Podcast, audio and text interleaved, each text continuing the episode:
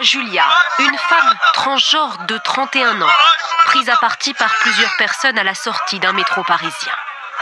Des insultes. Puis ce sont des coups, violents.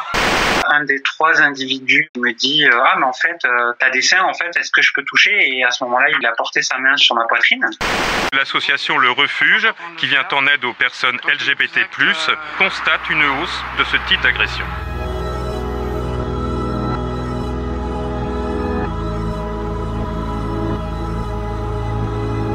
Je pense que juste au contraire, en médecine, on retrouve des, profils assez variés de sexualité, de personnalité, et euh, qu'il y a peu de discrimination. En tout cas, c'est ce dont moi j'ai été témoin. Personnellement, jamais. Euh, je pense quand même qu'on est une génération, euh, pas pour tous, mais où les comportements commencent à changer. Et du coup, j'ai l'impression en tout cas que nous, dans notre cercle proche et même un peu éloigné, on est quand même bien sensibilisés à ce genre de choses et du coup, j'en ai pas, pas observé. Quoi. On est surtout encore sur des Ouais, c'est une maladie quoi. Enfin, on ne nous dit pas directement ouais c'est une maladie, mais euh, le cours laisse comprendre que c'est pas normal. C'est un peu de la sociologie des années 70. Je pense que les cours ont pas, mais pour de vrai, les cours n'ont pas été mis à jour depuis, je pense, au moins 30-40 ans. Les profs n'ont pas les propos, mais les documents euh, laissent entendre beaucoup de transphobie. Soit on évite d'utiliser Madame, Messieurs, soit on pousse juste la question est-ce que vous préférez être traité comme Madame, comme Messieurs, et voilà. Surtout que c'est un sujet qui, quand même, on en parle de plus en plus et ce serait quand même important que dans nos études, on soit sensibilisé aussi à ça. Il y a des gens qui restent euh, assez fermés d'esprit là-dessus, même en, étant, en ayant des cours dessus. Donc je pense que ça relève aussi en, enfin, plus de la société que, que de l'éducation en général, parce que même, même si on avait des bons cours dessus, je pense qu'il y a des gens qui resteraient très fermés à cette question. Beaucoup d'encre coule sur les personnes trans. Elles sont tantôt un lobby voulant prêcher la religion du genre, tantôt des abolitionnistes, des personnes malades ou mal dans leur peau. J'ai le sentiment que toutes ces représentations mensongères se mélangent pour ne former qu'un brouillard qui nous sépare de la réalité. Être trans n'est pas un choix. On ne devient pas trans. On transitionne parce qu'on est, pas pour devenir. Les transitions peuvent être médicales, sociales ou administratives. Chacun, chacune choisit les dimensions qu'elle souhaite changer pour qu'elle se sente plus en accord avec ses ressentis il est important que les personnes concernées puissent entreprendre ces démarches dans un cadre serein et le plus rapidement possible. Le suivi médical peut faire partie du parcours de transition. Pourtant, les transidentités sont encore largement perçues comme une maladie, y compris dans le milieu de la santé. Le manque de formation et la forte stigmatisation des personnes trans freinent la mise en place d'un accueil balisé et respectueux. Et cela aboutit dans de nombreux cas à de la violence. Bienvenue dans ce nouvel épisode de la saison 3 d'Amphi 25. Je suis Jane de la mission Égalité Diversité de Lyon 1 et je t'emmène au sein de l'Amphi 25 pour parler diversité et discrimination. Aujourd'hui, on va parler des transidentités dans les études de médecine. Vous allez entendre Charlie, étudiant en quatrième année de médecine, qui nous parle en tant que personne trans de ce que sont pour lui les transidentités et comment ces sujets sont abordés pendant les études. Euh, bah, du coup, je m'appelle euh, Charlie, je suis étudiant en quatrième année de médecine et je suis aussi euh, un homme trans. Moi, j'étais la dernière année qui faisait la PACES, donc l'ancien, l'ancienne première année. Euh, donc, je l'ai fait en 2019-2020, après un bac S à Lyon, à la Cité scolaire internationale.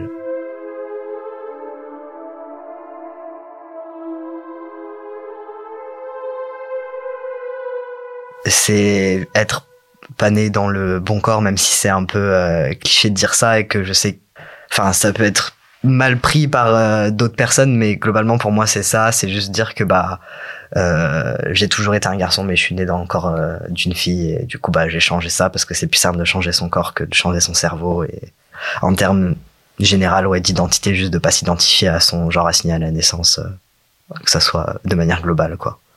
Je suis également allé à la rencontre de Maxence, membre de l'association Le Café des Transidentités, dont est issu un podcast, et spécialiste de l'accueil de la patientèle trans. Alors la transidentité, ben justement, elle va dépendre de chaque personne. Déjà, ça c'est un cadre à poser, c'est euh, que chacun a son propre parcours, ses propres ressentis, et euh, ça c'est, très important de, de le souligner. Euh, et une personne transgenre ou la transidentité, c'est un peu un terme parapluie. Euh, c'est-à-dire que euh, ben, dans ce terme euh, transidentité, on peut parler de personnes transgenres masculines, euh, personnes transgenres féminines. Donc une personne transgenre masculine, c'est une personne qui a été assignée femme à la naissance et qui, qui est un homme. Hein. Et une personne transgenre féminine, ben, c'est une personne qui a été assignée de sexe masculin à la naissance et qui est une femme, tout simplement. Mais là, du coup, on parle vraiment de transition plutôt binaire quand, quand je vous dis ça, parce qu'il y a aussi euh, un panel de personnes qui ne se ressentent ni dans un genre ni dans l'autre. Une personne transgenre, par définition, voilà, c'est si quelqu'un vous dit je suis une personne transgenre, elle le sait mieux que vous en fait, tout simplement. Donc euh, donc une personne transgenre n'a pas besoin, voilà, de faire de passer par des opérations si elle en ressent pas le besoin, pas l'envie. Il y a des personnes qui peuvent avoir aussi des soucis de santé qui contre-indiquent des opérations qu'il ou elle voudrait peut-être faire. En fait, les seuls moments où les personnes trans sont mentionnées dans les cours, c'est juste pour faire une blague.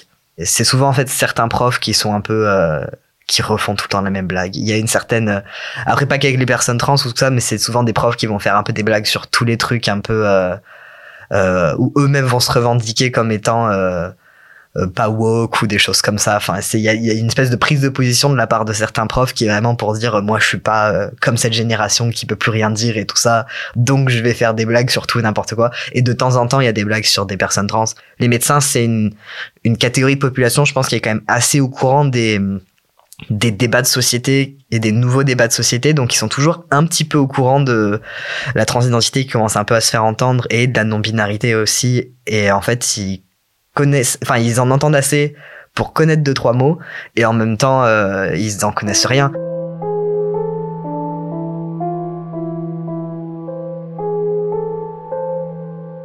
Il y a même pas plus tard qu'il y a deux jours, on était dans l'ascenseur, on descendait pour aller au self et il y a un des médecins qui dit ah on va au self, tu vas voir, euh, il est inclusif, euh, il y a vraiment de tout il y a un autre médecin qui dit ah bon inclusif euh, même euh, des binaires? Et enfin moi j'ai clairement compris qu'il voulait dire des personnes non binaires mais que du coup en fait il avait juste genre il s'en souvenait pas et du coup il a dit des personnes binaires et moi je me suis dit mais mais le mec se rend pas compte d'être ridicule parce que en fait il veut faire une blague mais en même temps il dit il se trompe enfin genre du coup je me suis dit au moins fais ta blague bien quoi fais-la pas à moitié. Et euh, c'est juste des petits trucs comme ça qui sont un peu pleins de je sais pas de en même temps, c'est pas le pire, mais en même temps, on s'habitue à une certaine euh, médiocrité, on va dire, en termes de base. Et je pense que les gens voient un peu ça euh, en médecine, les gens voient un peu ça comme un caprice, quoi. Enfin, genre, euh, et je pense qu'ils voient aussi beaucoup ça comme un truc générationnel. Je pense qu'ils se disent, c'est nouveau, il y en a plein maintenant. Et on a tous aussi des ressentis, des vécus différents. Quand vous êtes face à une personne transgenre, l'important, c'est de l'écouter en fait. Par exemple, si vous avez un doute sur les pronoms, vous n'hésitez pas à demander. Enfin, faut pas hésiter à demander à, quelqu'un euh, quels sont vos pronoms, comment, voulez-vous que je vous appelle. Euh, voilà, S'il si y a un problème de papier pas changé dans le médical, par exemple, voilà, c'est surtout ne pas hésiter à demander comment bien genrer les personnes et bien les appeler. Une fois qu'on a demandé ça, bah déjà ça se passe bien et on est moins stressé parce qu'on sait. Et puis comme on a demandé, bah, la personne en face, elle se dit que on veut bien faire les choses. Dans le milieu médical, il y a, eu des avancées, il y a quand même des, choses qui, avancent, etc. Mais on peut peut-être dire qu'il y a un peu quand même tout à, faire. il y a quand même tout à faire. Euh, déjà, effectivement, de, sensibiliser l'ensemble des soignants pour plus qu'il y ait euh, de stress et de confusion ou de, de mégenrage, de tout, ce qu'on veut, euh, tout, ce qui peut aller à l'encontre d'une bonne prise en charge et du respect d'une personne trans en fait. Hein. On est tout le temps dans des situations euh, de discrimination sans que les gens se rendent compte qu'en fait c'est contre nous qui font ces remarques-là parce que euh, ils se doutent pas qu'on est trans. Du coup, ils parlent de la transidentité ou des personnes trans de manière euh, hyper violente sans se rendre compte que bah ils ont l'externe qui est là depuis trois semaines à côté d'eux qui qui en fait partie de cette catégorie de, de gens. Ils s'en rendent pas compte et moi j'ose pas te dire quelque chose parce que je suis dans une position de d'infériorité vu que je suis étudiant en médecine et que je suis l'externe et que du coup bah j'ai pas trop ma place dans les équipes, je me permets pas de dire les choses et ça me frustre énormément de pas pouvoir dire les enfin de pas pouvoir reprendre les gens. Moi, je me rappelle d'une fois où je me suis senti très euh, sale en fait après parce que c'était c'était dans un contexte un peu différent où j'étais euh, aide-soignant Enfin, je travaillais en tant qu'aide-soignant pendant l'été et j'étais dans des équipes avec qui je m'entendais très bien, qui étaient plutôt cool et franchement, je les trouvais plutôt sympas. On avait une journée très très très épuisante où on avait on avait pu se poser pour manger qu'à 15 heures. Enfin, on n'arrête pas de courir partout. C'était vraiment insupportable et j'étais un peu fatigué et tout ça à cause de ça. Et on se pose pour manger et c'était un samedi du coup c'est là où tout le monde amène un peu à manger. Du coup c'est un peu plus convivial que juste manger euh, au self ou des trucs comme ça. Et on se pose tous et d'un seul coup il commence à parler des personnes trans mais de manière assez violente en disant des trucs genre euh, en fait, ça partait sur des ragots à la base. C'était sur euh, qui dans l'hôpital, euh, qu'il y avait quelqu'un. Euh, c'était est-ce que c'était un mec gay ou est-ce que c'était un mec, enfin une, femme trans? Enfin, déjà eux-mêmes ils sont pas très clairs sur la question, mais du coup ils continuent à parler de ça. Puis après ils disent que que de toute façon c'est moche les personnes trans ou enfin des trucs hyper gratuits en fait ou et qui sont en même temps plein de de de méconnaissance en fait. Et moi je me suis retrouvé au milieu de tout ça à dire mais mais d'où est-ce que c'est 20 il y avait 20 personnes à la table quoi. C'est où est-ce que je commence? Euh, moi je viens d'arriver il y a pas longtemps je suis pas intégré dans les équipes je peux pas me permettre de dire des trucs parce que ça peut me mettre dans des situations enfin ça me peut me mettre à mal avec l'équipe. Enfin je savais pas par où commencer quoi. Et j'osais rien j'ai rien dit au final mais ça m'a fait sentir hyper euh, hyper sale en fait que plein de gens parlent sur moi comme ça sans qu'ils se rendent compte qu'ils parlent sur moi en plus, c'est l'hôpital où ils, où ils font des, des réassignations sexuelles. Je travaille pas avec les équipes qui prennent en charge les personnes trans. J'ose espérer que ces équipes-là, elles sont un peu plus formées. Mais euh, du coup, ils sont quand même un peu au courant. C'est-à-dire que c'est assez dans leur radar pour qu'ils en parlent souvent. Et en même temps, c'est pas assez dans leur radar pour qu'ils aient des connaissances dessus qui soient autres que euh, les clichés et que euh, les préjugés qu'ils ont, quoi c'est pas non plus à moi d'aller faire euh, l'éducation euh, de 20 personnes qui en plus vont être toutes du même avis. Donc ça va être moi contre tous. Ça va être compliqué parce que ça va partir dans tous les sens. Ça va pas être un débat qui va être pertinent. Moi je pense que les quelques fois où j'ai pu euh, faire des remarques c'était toujours sur des trucs un à un en fait. C'est avec une personne où je me suis dit là il faut que je lui parle de quelque chose que j'ai vu en stage. Je sens que c'est quelqu'un qui peut m'écouter et je sens que si je parle à elle et que je lui parle de manière euh, seule, où il n'y aura pas de jugement extérieur euh, d'autres personnes, eh ben euh, je peux construire quelque chose de plus concret et qui aura plus d'impact au final. C'est une docteure à qui j'ai parlé. Ça veut dire que elle, a, elle a peut-être intégré que bah nous en tant que étudiants, on remarquait des choses et qu'on voyait des choses et que c'était très important de de retravailler euh, des, certaines prises en charge quoi des personnes qui font euh, des erreurs et qui connaissent pas et mais qui sont bienveillantes ça, fait toute la différence par rapport à des gens qui font les mêmes erreurs mais qui ont une malveillance ou qui euh, s'en foutent en fait Saouté c'est révéler son identité LGBTQIA+. C'est un choix personnel et un enjeu de respect de la vie privée.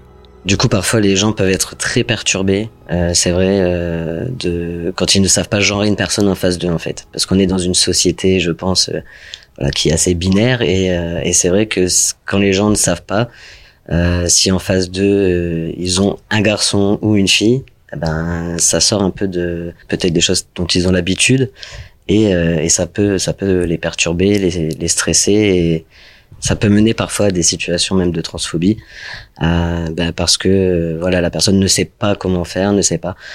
Et parce que c'est quelque chose de très ben, ce sont les codes de la société ce sont euh, c'est un peu des normes.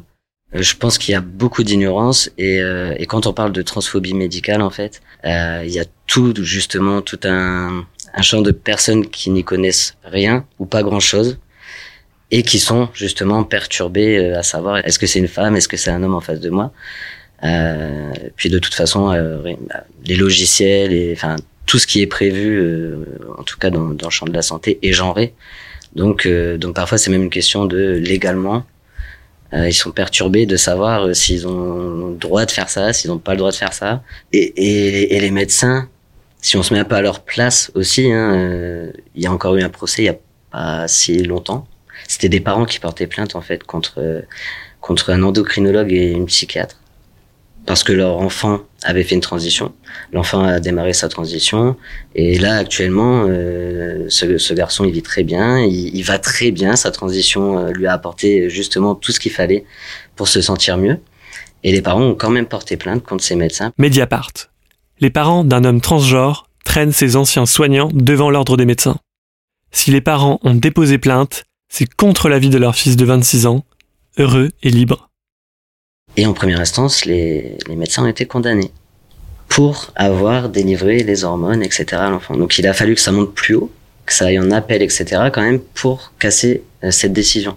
Mais on en est quand même en première instance, euh, de la, quand même de la part de l'ordre des médecins, on en est quand même à, à des procès, on en arrive là avec des gens majeurs, etc. Donc je, je me demande si à leur place, moi, euh, ce que je ferais, hein, mais vraiment, c'est une vraie question que, qui se pose. Hein, c'est ok si demain on ne demande plus rien du tout, euh, voilà, autodétermination, il n'y a pas de souci. euh, mais quand on en arrive à, à faire des, des, voilà, des opérations et des changements corporels, euh, parfois définitifs, parfois non, mais quand même, euh, voilà, ça a des conséquences. Enfin, dans ce cas-là, il faut couvrir tout le monde en fait. Voilà. Si, si on veut bien faire les choses, il faut qu'on s'assure aussi que ces médecins qui veulent nous aider à avancer dans, dans, dans nos vies, dans, dans nos parcours, bah, soient pas impactés, n'aient pas euh, derrière euh, des problèmes, ne puissent plus exercer. Enfin, parce que ça, c'est moi quand on parle d'autodétermination dans le milieu médical, je pense beaucoup à ça. C'est dans ce, enfin, dans ce cas-là, il faudrait peut-être aussi faire attention, réformer les choses.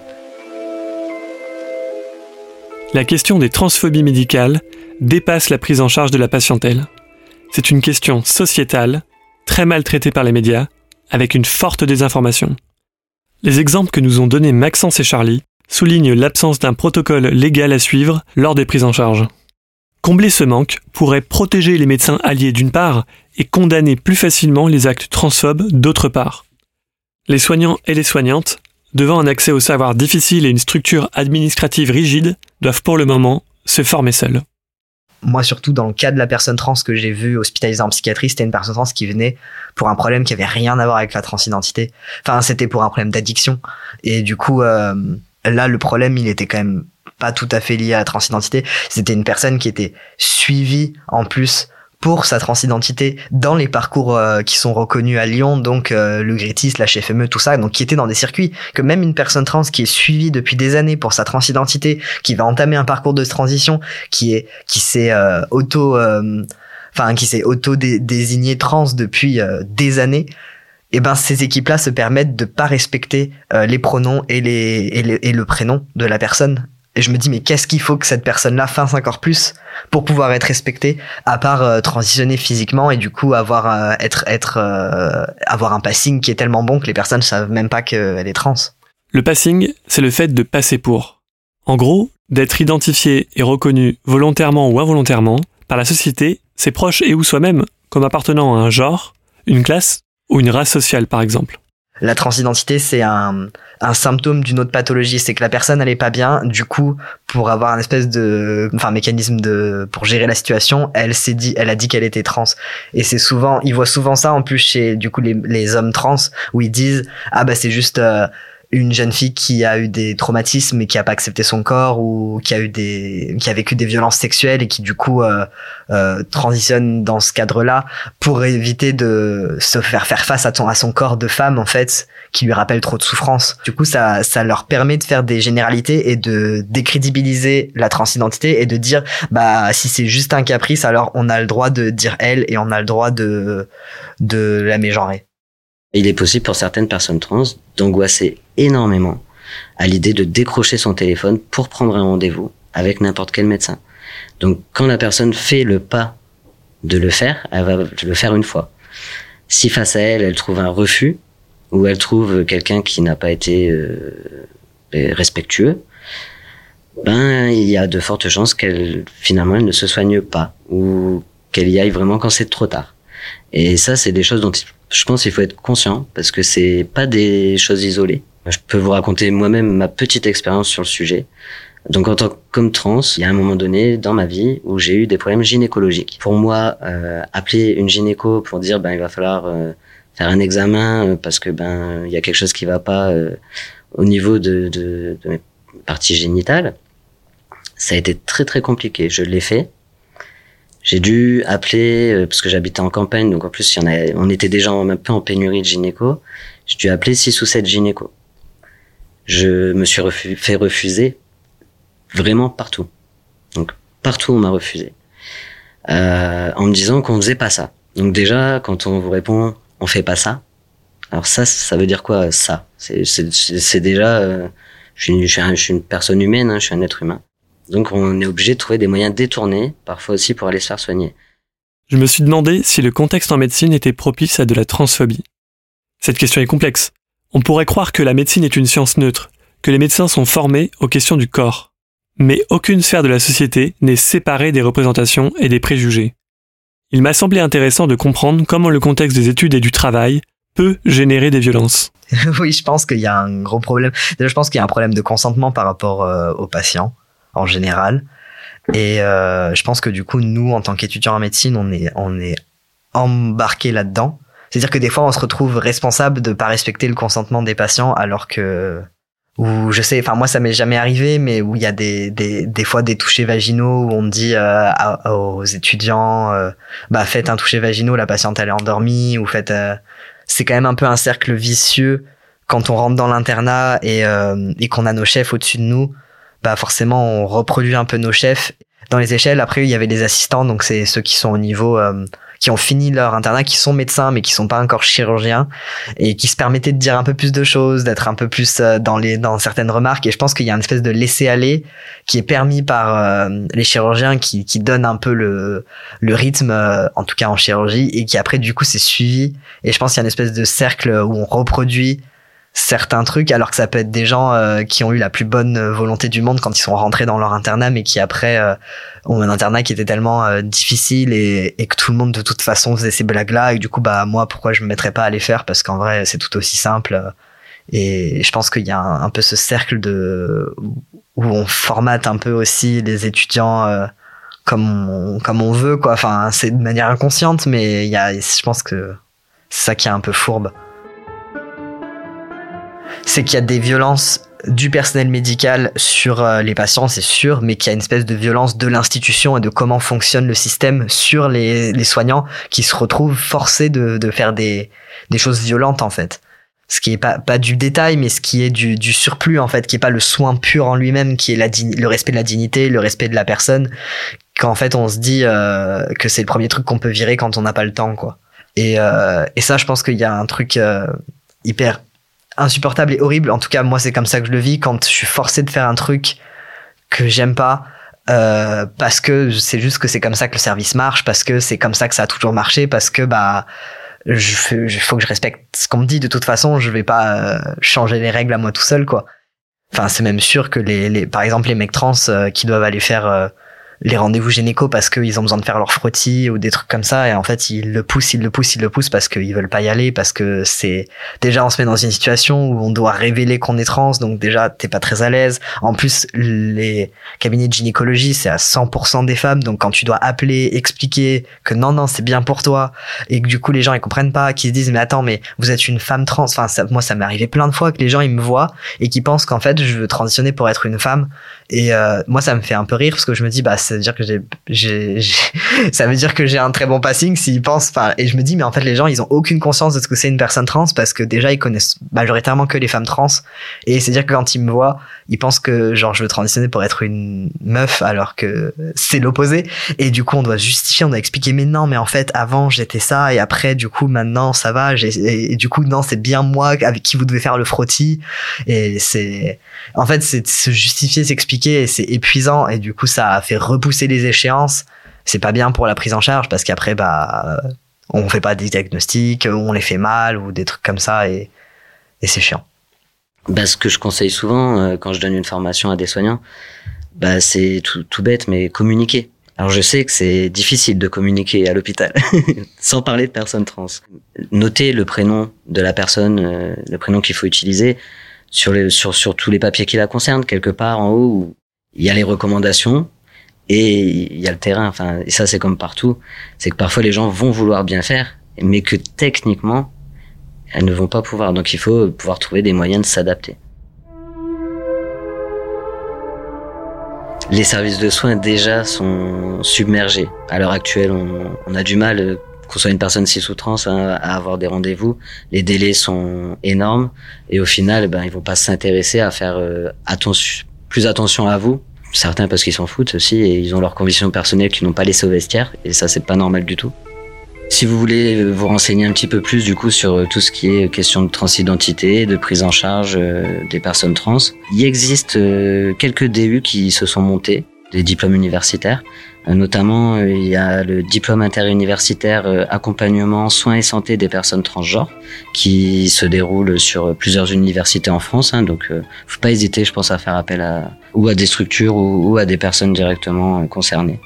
J'ai commencé en fait par il y a un peu plus d'un an monter une chaîne de podcast pour ben, faire parler un peu l'entourage, les soignants, les alliés et les personnes concernées des questions de transidentité. On a monté euh, suite à ça euh, une association pour former euh, et sensibiliser les personnels soignants. Donc du coup, si, jamais vous voulez voir un peu, voilà les, vidéos et les podcasts, la chaîne s'appelle Le Café des Transidentités et l'association porte le même nom. On ajoute juste l'assaut derrière. Voilà. L'acceptation des transidentités n'est pas encore un combat gagné. Les enjeux de la sphère médicale sont multiples. Former, assouplir la structure administrative, protéger le personnel soignant et la patientèle. Voilà des points essentiels au bien-être des personnes trans. Si nous voulons accélérer ce processus, il est nécessaire de dépasser cette opposition binaire pour ou contre. Attention au discours transphobe, encore très présent dans la société, qui nie l'existence même des transidentités. Tant que les personnes trans ne sont pas considérées comme des individus à part entière mais comme des anomalies, elles seront de facto déconsidérées par la médecine. Si vous étudiez à l'université Lyon 1, vous pouvez saisir le dispositif d'écoute et d'accompagnement des témoins et victimes de violences, harcèlement et discrimination en vous rendant sur le site signalement.univ-lyon1.fr.